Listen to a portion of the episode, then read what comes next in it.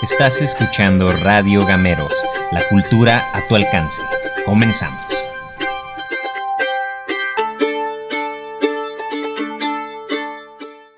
Hola, ¿qué tal? Les saluda su amigo Alonso Herrera en compañía de mi amiga Carla Ibarra.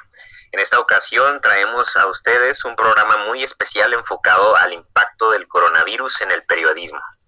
Como estudiantes de periodismo, es importante que discutamos estos temas que son de gran relevancia para nosotros, ya que en estos tiempos de pandemia se han visto graves violaciones a los derechos humanos de los periodistas. Este tema es de importancia para nosotros que nos estamos preparando para ser periodistas, para los periodistas que ya están ejerciendo, pero por supuesto también a la población en general. Y es que la censura en el periodismo acarrea graves daños no solamente para nosotros, sino para el país en general. Un país sin prensa es un país amenazado, un país al que se le están violando sus derechos humanos.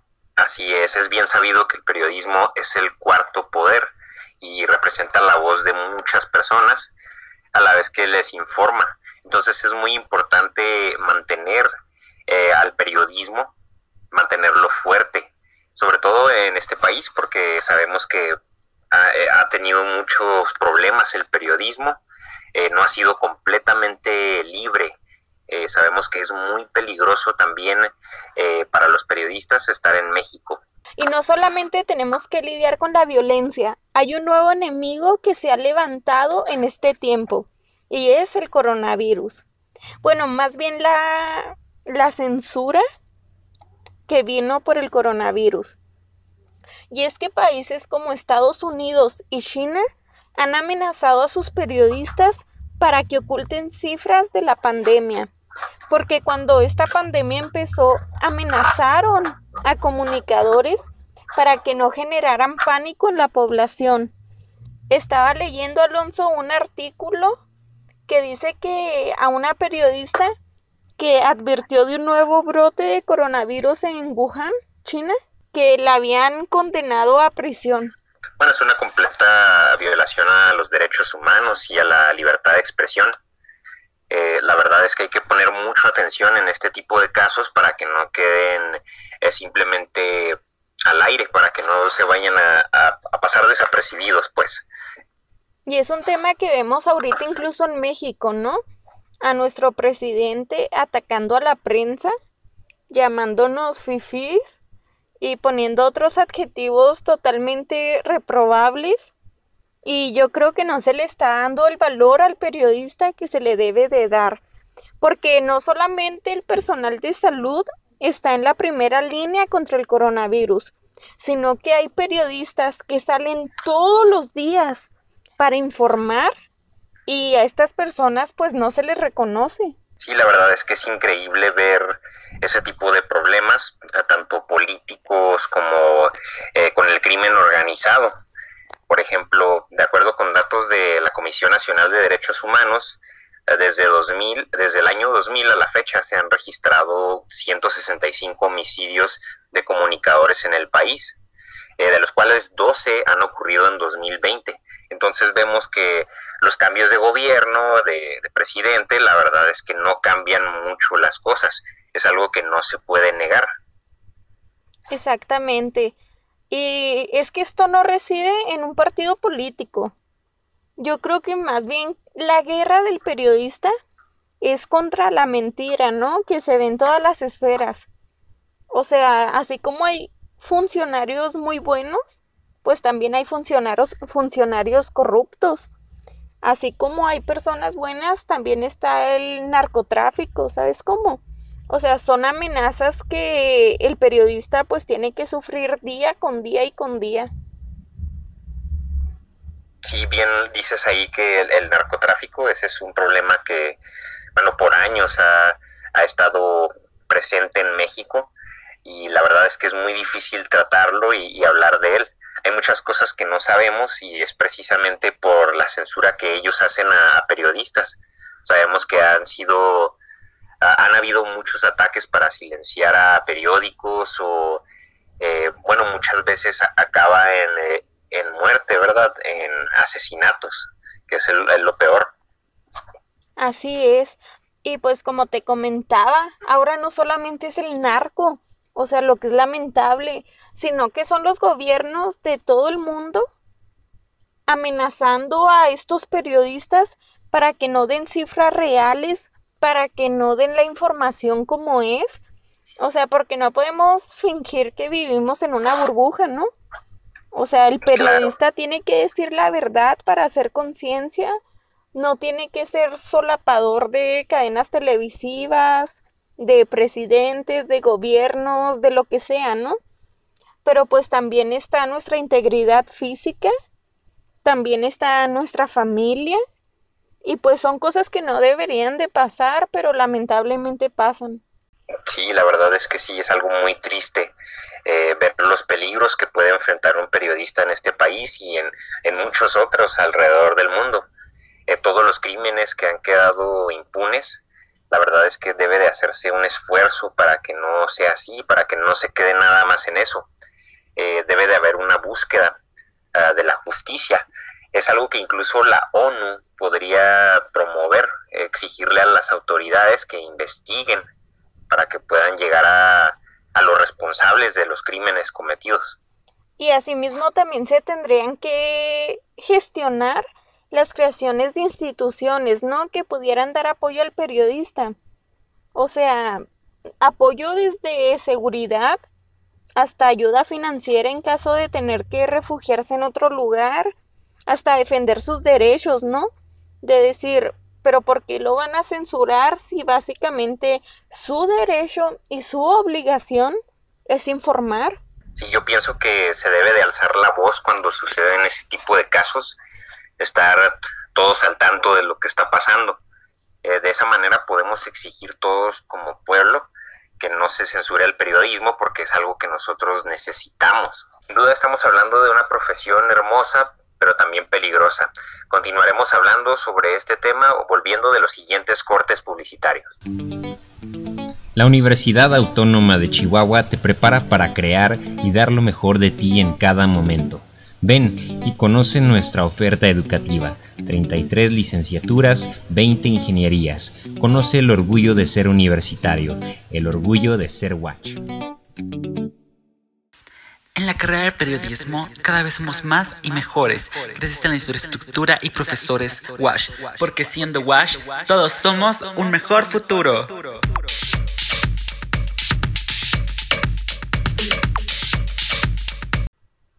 Bueno, y comentamos hace unos minutos sobre la importancia del coronavirus en estos tiempos de pandemia, hablar sobre casos de periodistas infectados por coronavirus, y hablar sobre las dificultades diarias por las que atraviesa un periodista.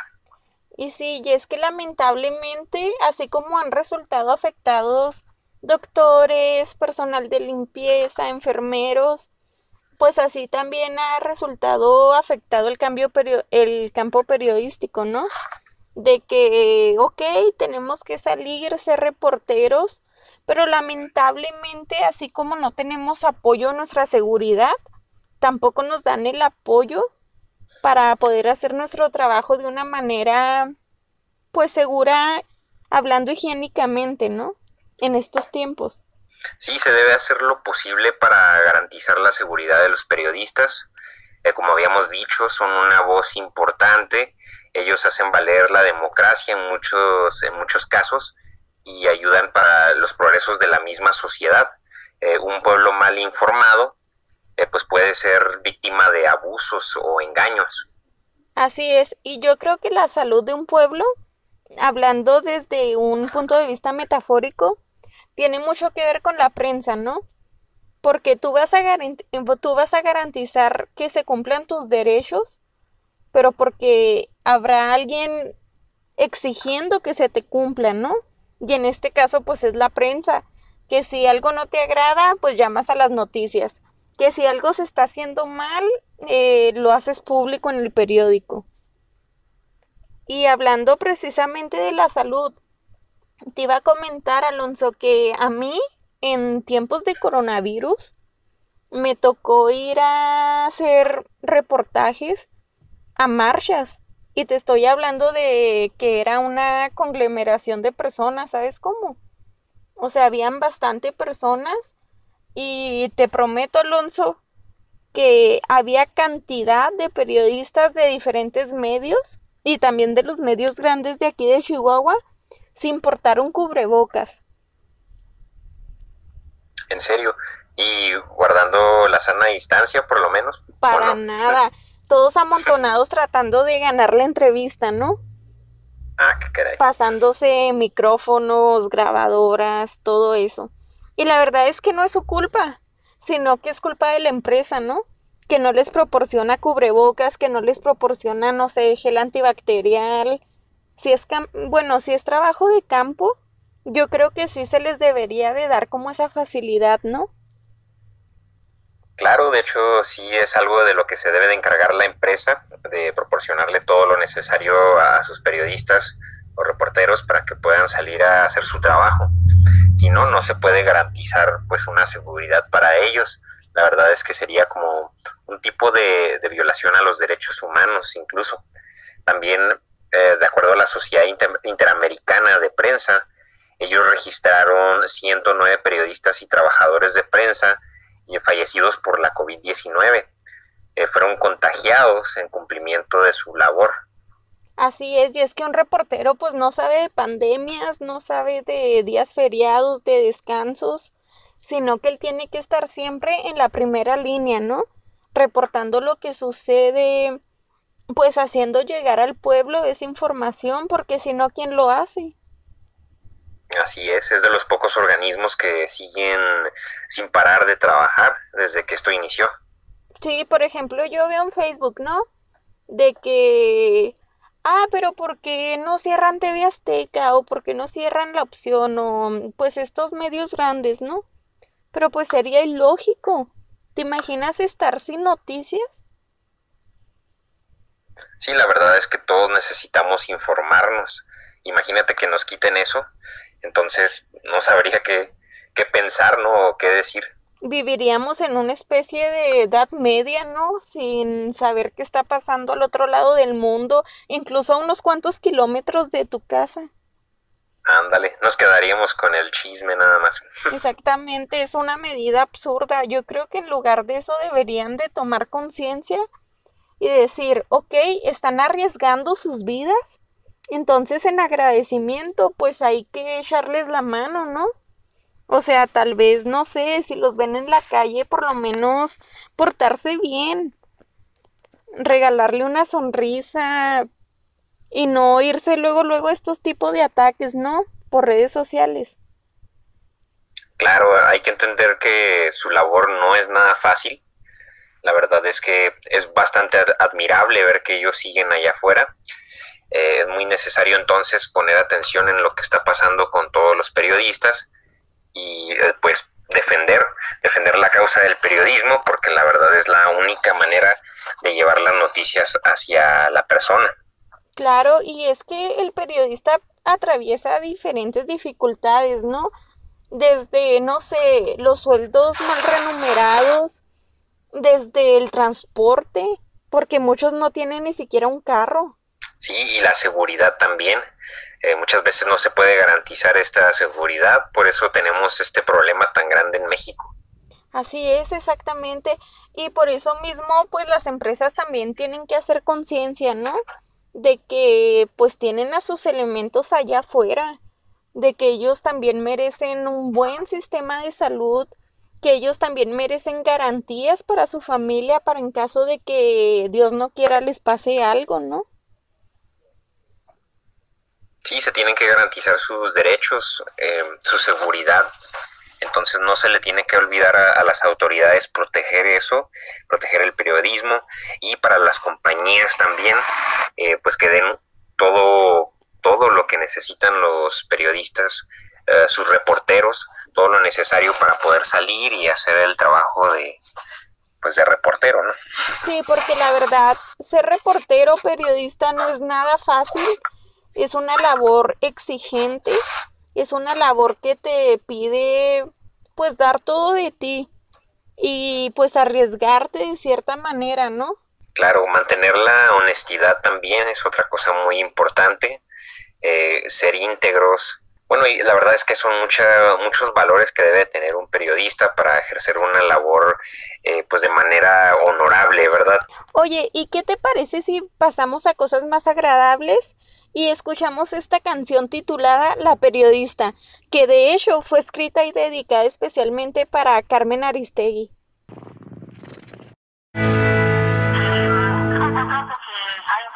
Cosas muy importantes, eh, entre otras un espacio eh, para la ética profesional, un código de ética que se estableció eh, pues como, una, como un punto básico de relación profesional entre una empresa y un comunicador o una comunicadora en su caso. Hoy por hoy la sostiene y la sostendrá un grande y doloroso amor a la verdad. Hoy por hoy la sostiene y la sostendrá. Un grande y doloroso amor a la verdad. Que se fuera porque allí no se puede, no se puede decir lo que uno quiera. Que cambiara el modelo de su noticiario porque a ellos les conviene controlar su voz en radio. El pretexto que pusieron, diferencia de criterios, como si la verdad resultara un gran misterio. Que no puedes hacer esto, que no digas aquello, nada de eso nos conviene, que no va con nuestro sello. Ellos ya tienen su agenda política, por eso no les conviene la gente analítica. Antisofística, clarífica, explícita, legítima, específica, logística y crítica. Hoy por hoy la sostiene y la sostendrá. Un grande y doloroso amor a la verdad. Una pésima noticia para la democracia. Por donde se le vea, esto es una desgracia. La censura en los medios de comunicación destruye el derecho a la información. Cuánta falta de respeto, qué falta de conciencia. Pensar que Radio Escucha no tiene inteligencia. Y ahora, ¿quién sigue? ¿Quién seguirá en la lista? ¿A quién no le conviene que haya buenos periodistas sin voces verdaderas? El día se hace tarde, como dijo Juan de Adarco. La cosa está que arde. Cangrejos a combate, cangrejos a compás, un pasito pa'lante, 200 para atrás. Hoy por hoy la sostiene y la sostendrá. Un grande y doloroso amor a la verdad. Hoy por hoy, el lunes a las seis, la sostiene y la sostendrá. La radio callará. Un grande y doloroso. La voz de la periodista. Amor a la verdad.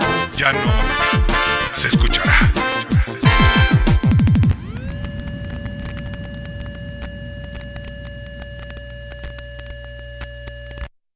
Volvemos a este programa especial dedicado a todos nuestros compañeros periodistas que están en la primera línea del coronavirus únicamente para hacer llegar la noticia hasta nuestros hogares. Oye, Alonso, y una amenaza muy grande en estos tiempos de pandemia son las fake news. ¿Tú qué opinas de esto? Ay, pues estas fake news, la verdad es que abundan en redes sociales, en internet. Es muy común topártelas y estar viendo personas en los comentarios que, eh, bueno, tanto personas que no, no creen en esa noticia y otras personas que dicen, no, sí, mira, mucha gente ni siquiera se, se mete a leer la nota y se quedan con el encabezado. Entonces a veces ni siquiera tienen idea de lo que están comentando. Oye, ¿sabes qué es lo triste? Que así como dijiste, hay personas que se la creen y personas que no. Lo lamentable es que son más las personas que se lo creen. Y ahí están todas espantadas, ¿no? De que, ay, voy a tomar cloro para no infectarme de coronavirus. O no sé, tipo, ah, ya es el fin del mundo porque el coronavirus se lo inventaron en China y nos lo trajeron porque van a implementar la 5G. En sí, la verdad es que se creen todo tipo de cosas. Y la verdad es que este tipo de noticias pues simplemente son morbosas, ¿no? Para generar pánico. Claro, muchas veces eh, hay compañías o páginas de internet que nada más se dedican a, recaudar, eh, ¿cómo se dice? Visitas, que la gente le da clic. Entonces esas visitas las cuentan, cuentan los likes, todo eso les ayuda mucho. Y fíjate que trabajando así como reportera también me di cuenta de que es muy importante cuando estoy trabajando en los medios, que es muy importante que el periodista sepa pues manejar el encabezado, ¿sabes cómo? O sea, tratar de evitar encabezados morbosos, amarillistas, porque son más el daño que le hacen a la sociedad, ¿no? Sí, un título escandaloso se puede hacer viral en segundos y mucha gente lo puede malinterpretar. Y de hecho, yo entro a ver los sitios en internet, no sé, de la opción, y veo que todos se dejan llevar por un encabezado. Y cuando les preguntas, ¿leíste la nota? Te salen no. O sea, y pues por eso es tan grave, ¿no? Que nos dejemos, que como periodistas queramos vender a base de, de titulares escandalosos. Sí, yo creo que es una estrategia que muchos emplean y ojalá pues con el tiempo podamos combatir esto. Tú como periodista, eh, ¿cómo ¿Qué harías tú contra las noticias falsas del COVID-19? Ah, pues mira, fíjate que he visto muchos instrumentos. Bueno, pues nosotros como estudiante de periodismo pues hemos aprendido a detectarlas, ¿no? Y yo creo que una buena opción para generar empleos que hacen falta en el periodismo sería implementar empresas que te paguen como estudiante, ¿sabes cómo? para que tú aprendas a identificar y a sacar de la red las noticias falsas. De hecho, creo que Facebook estaba manejando algo así, que tiene planeado enfocarse a la parte de las noticias y contratar periodistas profesionales para la detección de estas fake news y pues eliminarlas, ¿no? Eso estaría muy bien, la verdad sería muy útil para todos, porque te digo, es muy común estarte topando con noticias falsas todo el tiempo y sobre todo si pasas mucho tiempo en redes sociales, pues vas a estar viendo varias, varias noticias falsas al día. Y yo creo que nosotros también podemos ponerte nuestra parte, ¿no? No sé, haciendo clic en reportar. Ajá. Porque sí, se puede, ¿no? Sí, podemos reportar el sitio o podemos incluso compartirlo y dar nuestra opinión eh, poner qué es lo que está mal en este artículo o, si es mentira, por ejemplo. Y ahí mismo en el artículo, ¿no? O sea, exhibirlos y poner, pues esto es falso. Por sí, dejarles ahí un comentario. Exactamente, aunque sé que no llegaría a muchos, ¿no? Porque inmediatamente lo que hacen estas páginas es eliminarlos o así, pero igual nada perdemos sí podemos intentar muchas cosas para tratar de detener las fake news. Más bien sería como que educar a la gente también para que ellos también puedan identificarlo fácilmente. Tampoco es tan difícil. Una búsqueda en Google te puede dar muchos resultados en, la parte de las noticias para que ahí te cuentas, para que ahí te des cuenta que solamente hay un artículo que, que afirma tal cosa y pues hay otros que dicen lo contrario. Oye, y yo me acuerdo mucho, Alonso, que cuando empezó esta pandemia, en abril, no, empezó en enero, ¿no? Aquí en México. Marzo, abril. ¿Recuerdas? El brote, el brote ya estaba desde enero, febrero, ¿no? Y aquí en marzo, ¿no? Es cuando empezamos con la cuarentena.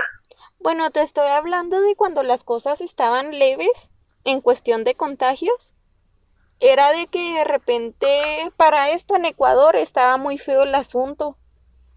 Y de repente ciertos medios de aquí de Chihuahua empezaron a publicar videos de Ecuador de la gente muriéndose afuera de los hospitales, haciéndolo pasar como si fuera aquí de Chihuahua. Y obviamente esto generó un pánico terrible y la gente se dejó ir a Costco, a Sam's, a Walmart y empezaron a comprar de todo porque ya era el fin del mundo y pues ya si te contagiabas te ibas a morir afuera del hospital. Sí, mucha gente puede entrar en pánico, como en una, un tipo de paranoia social. Y pues vimos el famoso caso de los del papel de baño, ¿no? Que se acabó, ya no había nada. Y pues todos preguntándonos, pues, ¿qué tiene de especial el papel de baño? ¿En qué nos puede ayudar contra este virus? Así es. Oye, y también el gobierno, ¿no? Yo creo que el gobierno de Chihuahua podría levantar organismos que precisamente luchen contra estas noticias falsas y pues regulación de redes sociales, ¿no? Sí, pues hay muchas áreas para poder trabajar, eh, para poder trabajar en informar a la gente bien, en desmentir las fake news y se podrían crear algunos organismos, ¿no? En defensa del periodismo o para la detección de las fake news. Alonso, y para concluir, ¿tú cuál crees que sea la responsabilidad de los estudiantes de periodismo contra, claro, contra esta lucha que estamos viviendo en tiempos de pandemia? Bueno, nosotros los estudiantes de periodismo eh, de alguna forma ya somos periodistas a- al entrar a la carrera, ¿no? Vemos varias cosas y podemos ir alzando la voz, denunciando. Tenemos nuestras redes sociales que, bueno, no sé si los todos los usemos de la misma manera. Eh, hay personas que nada más ponen cosas personales. Eh, a mí me gusta poner un poco de todo, ¿no? Pues compartir memes, dar mi opinión sobre algunas cosas y pues son herramientas que nos pueden ser muy útiles, así que hay que usarlas. Eh, ¿Tú cómo ves esto? Así es, y de hecho también tenemos a nuestro alcance, no sé, diferentes herramientas para la creación de blogs, de sitios web, que igual si nosotros estamos comprometidos con la noticia, incluso hasta podríamos empezar de esto, pues un sitio web confiable, ¿no? Un medio. Sí, es algo que podemos ir eh, haciendo desde el principio de la carrera. Eh, quién sabe, incluso ya podemos tener un trabajo bien establecido cuando ya nos graduemos. Por eso es muy importante que podamos hacer todo tipo de actividades, por ejemplo esta de, de la radio, que pues nos sirve de mucho para ir agarrando la experiencia, ¿no? Así es, Alonso. Y pues lamentablemente debemos de concluir este programa, pero pues estaremos escuchándonos en nuestra siguiente programación. Agradecemos su preferencia y le invitamos a escuchar la siguiente emisión. Asimismo, le invitamos a seguir con nuestra programación musical dedicada al trabajo del comunicador. Esto fue Radio Gameros llevando la cultura a su alcance.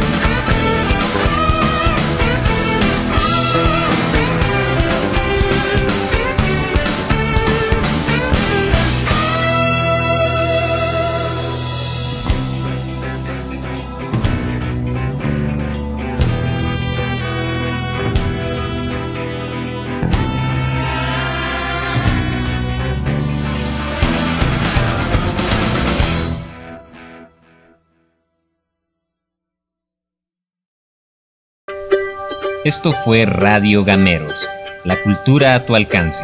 Nos vemos a la próxima.